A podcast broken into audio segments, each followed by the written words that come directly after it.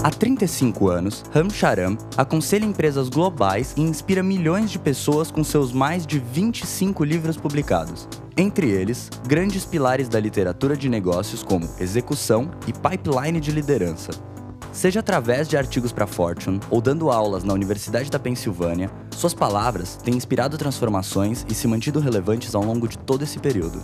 No Lidera a Fundação Estudar, o guru dos CEOs foi entrevistado por ninguém menos que Jorge Paulo Leman, um dos maiores empresários e investidores do Brasil. No papo, eles discutem as mudanças no papel da liderança e as principais referências atuais em estratégia de negócios e inovação. Confira na sequência a entrevista completa em inglês. E se preferir ler uma versão transcrita e traduzida, acesse o link na descrição do áudio. Ram, how has the role of boards and CEOs changed in the last decade?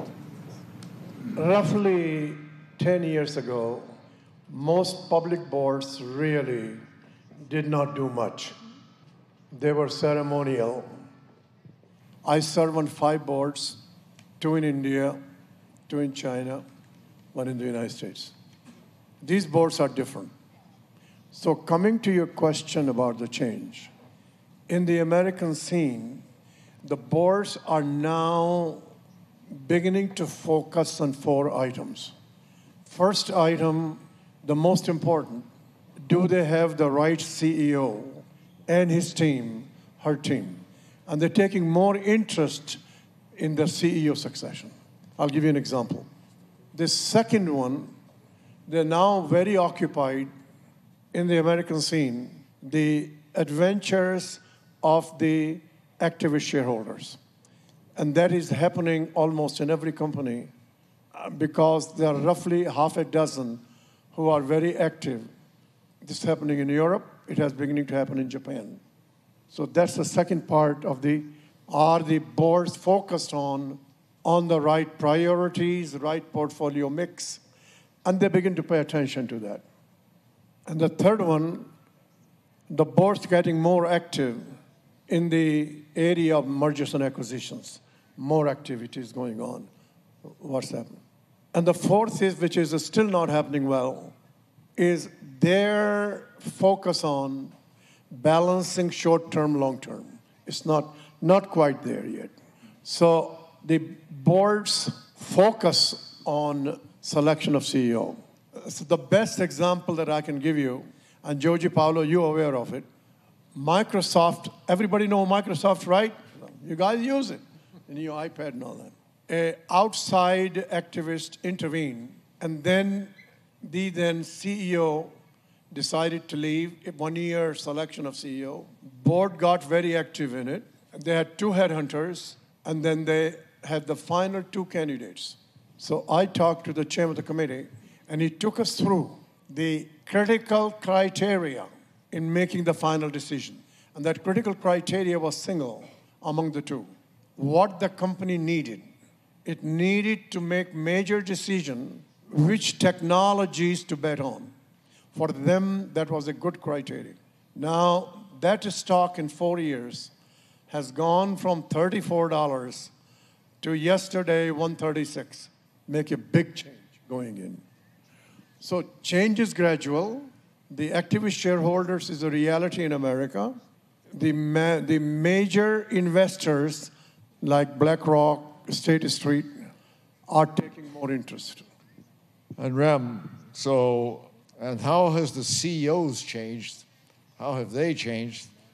And what are the traits of very successful CEOs nowadays as you see it? Yeah, here I want to mention something to you. I am lucky enough to see these things for 50 years. There are a number of things that are timeless, but there are things that made them successful are no longer relevant. It's a new game. 14 CEOs in the world, and I mean 14. They're driving a total change in a number of industries. How many of you buy at Amazon? How many on Facebook? How many use Google? I already mentioned Microsoft. In China, I'm Alibaba. I am inside Baidu. I'm inside JD.com. How many of you use Uber or Didi? These are 14. Most of them traditional CEOs would have never hired. Jack Ma went through 22 interviews, nobody wanted to hire. Steve Jobs was put on a 2 a.m. shift. I met his boss. So now I come to your question. The new CEOs, number one focus is the customer, customer, customer. What is the benefit for the customer? Second, their vision is customer centric, long term to short term, and their innovation is experiment, experiment, experiment, and innovate. Their products becoming services. You pay for what you use. A totally business driven business model. They initially have a lot of cash consumption, but once they get the break even point, it's exponential cash generator. So this is a different game for the CEOs. Sounds like you were describing Amazon to a certain extent. Focus on, on the client, the consumer, experiment, experiment, experiment. Do you, do you like Amazon? Absolutely same way. So I'm looking at this business model of the 14. They're driven that way. So, which one will win in the world competition between Alibaba and Amazon? Yeah. Now, that one, I have to say, to be an Indian astrological forecaster. So I'm looking at both. They are two different strategies. And there, when I look at Alibaba, they are going with a different strategy, with spreading into multiple countries, with lots of uh, equities, etc. And I like their platforms that are more diversified and yet more integrated. So it's not winning against each other. They're right now expanding the market space. Uh, given the disruption that is occurring in most businesses, what are the principal qualities survivors must have? Yes. Uh, the first part, I think Angela mentioned that too. The mindset. The mindset from being defensive to think offensive. So I begin to see that people who are being attacked by these various disruptors, they need to have the mindset change and say there is plenty of room for the market space that they can go after. So I see companies like Walmart, they're making a change, they're coming through it. I see companies like P&G making the change coming through it. The best example of that is Adobe. Adobe. Adobe really, five years ago roughly, saw the change. They moved ahead. They changed the mindset, changed the business model, and they've done a fantastic job going forward. So being on the defensive is not a good idea. It is go on the offensive, look at the market space, and in many cases, your teams may have to change because the people, many of them can change, many of them cannot change. And therefore, this transition has to take place. Ram, you say the focus of companies should now be on, they should be more consumer centric. Yes. And how will that evolve? What is the next step that, that the CEOs must know about, and how important do Yeah. you see artificial intelligence Yeah. and things like that becoming? I think uh, there is no room for pause. The AI, the algorithms are moving very fast. They are becoming proprietary algorithms, proprietary AI. So the CEOs and their teams, they need to be in tune what those changes are. So I give you some, some examples coming along. We now know in the labs we have a quantum computer. It needs to be commercialized. That will change a lot of industries because it will process a lot of data. We generate ton of data. And this data has to be stored, has to be processed. Now we're creating new technologies where processing can be done on the phone itself. And that will change the business models of the companies. We have not moved enough yet in the industrial side, where you can have the whole manufacturing, the digital thread to create the productivity. All those changes are still ahead that we need to do.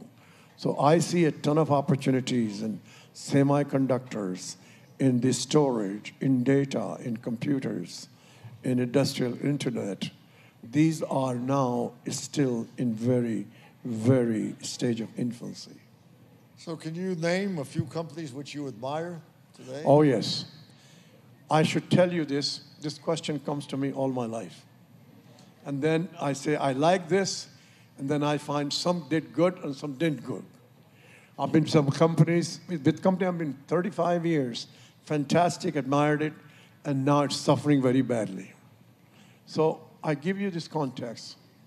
The first thing about admiring is you got to see the companies fit with the environment. It is in the context of the companies fit in the environment. Many people use single dimension of shareholder value.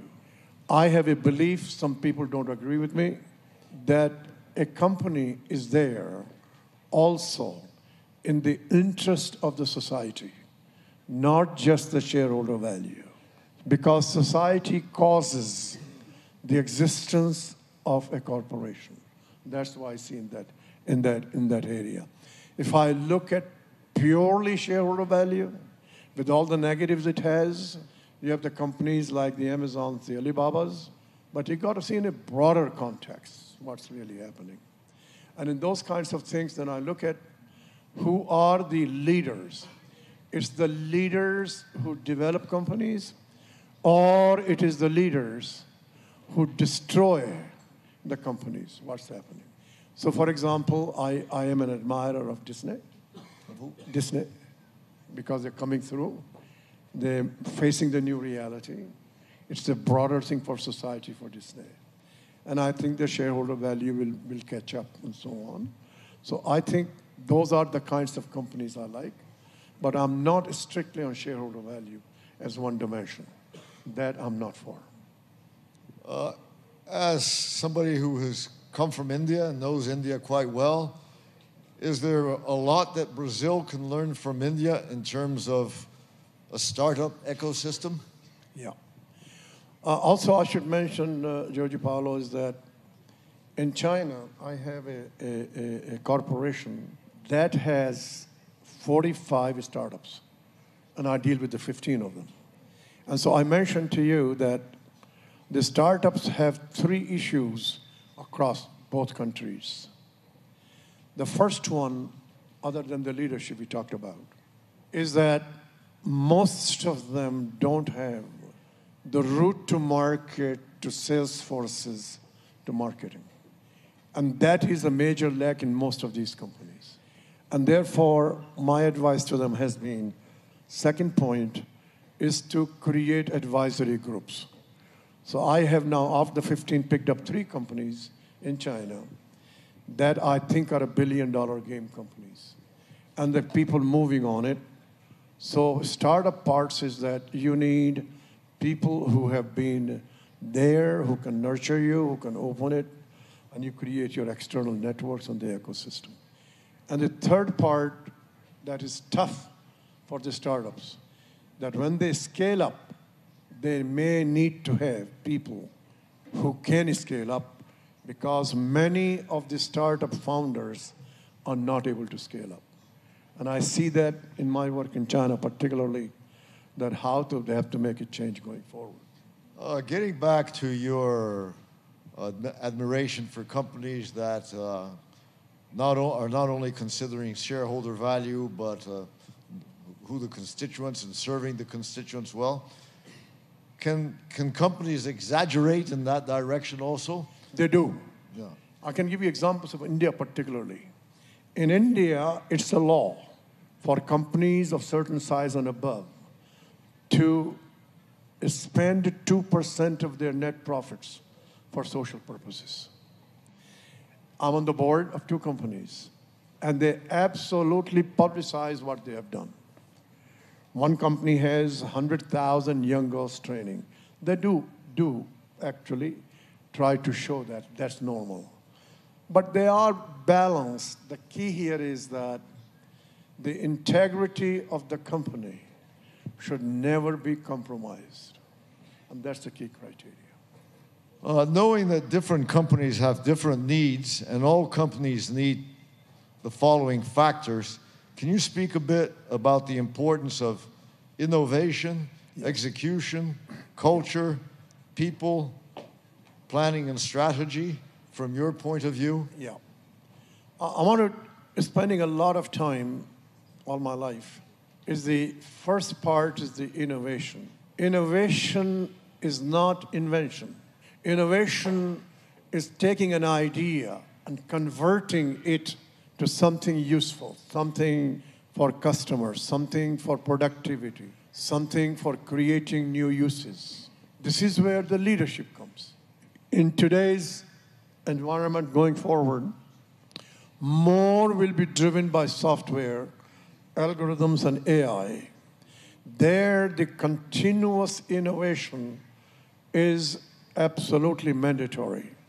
These are short cycles. So, in the innovation, Jorge Paulo, it is getting an idea, it is iteration, iteration, iteration, experiments, and then learning which ones can work, cannot work. And the teams you assign are end to end. They are not by silos. That will reduce the time. That's about innovation. In the strategy and business model, the making money formula has changed in a major way. Here, when you're starting something, there's the cash consumption. Then you get to a certain scale, and it is the cash generation. So in companies like Alibaba, Amazon, Google's, they now generate ton of cash. Apple generates ton of cash. And these cash can be then allocated depending upon what your strategy is. One of the things I'm finding is the old fashioned. When I was 10 years of age, in my little town, people will come, very poor. They will teach at what they call trade arithmetic. And we call this shareholder value and pay $50,000 at the Harvard Business School. I was trained at the age of 10 for doing that. And they, were, they taught us what matters is cash, not earnings per share. So many of these are now managing on cash per share. So those are the things we need to go. Execution gives you energy. Execution gives you new capacity.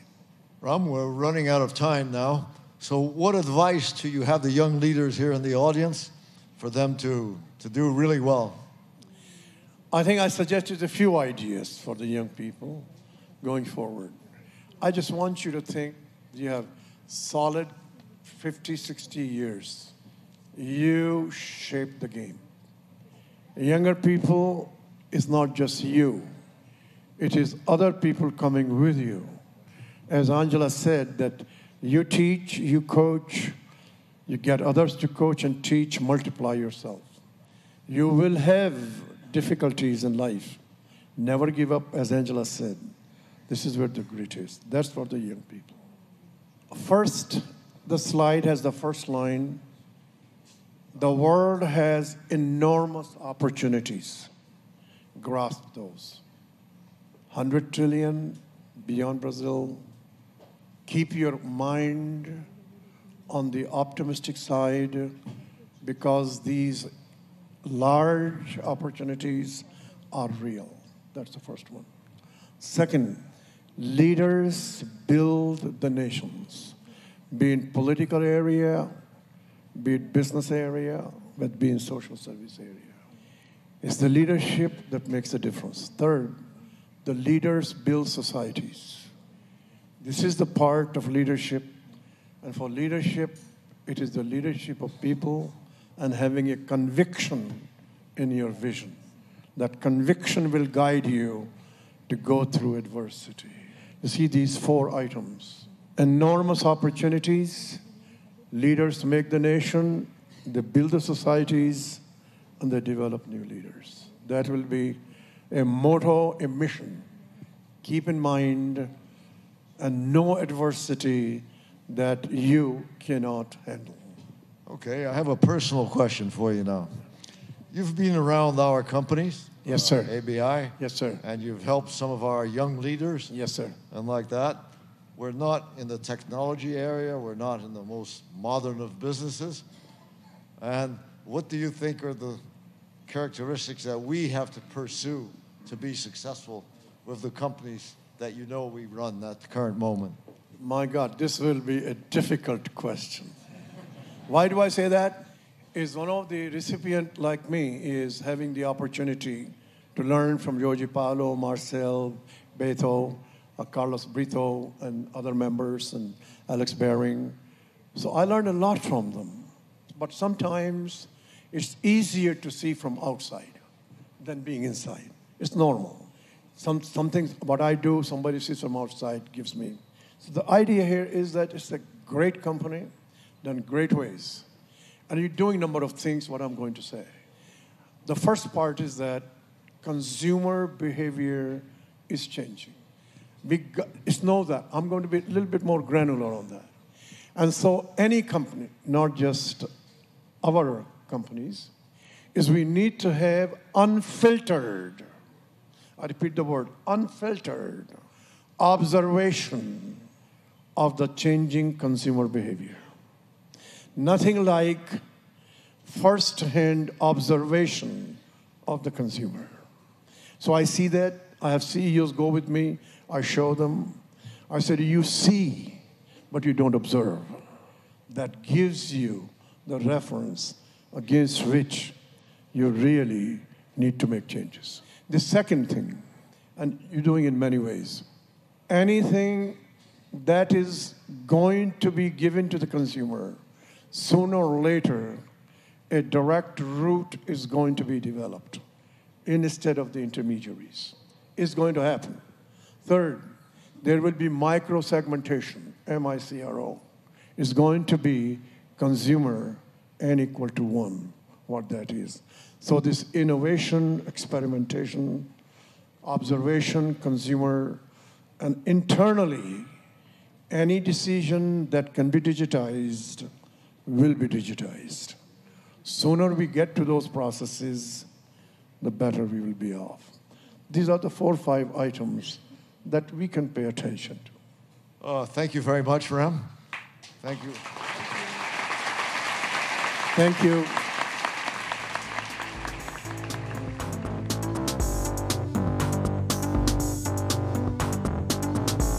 Um obrigado a você que acompanhou a gente até o final. Esse podcast é apresentado pela Fundação Estudar.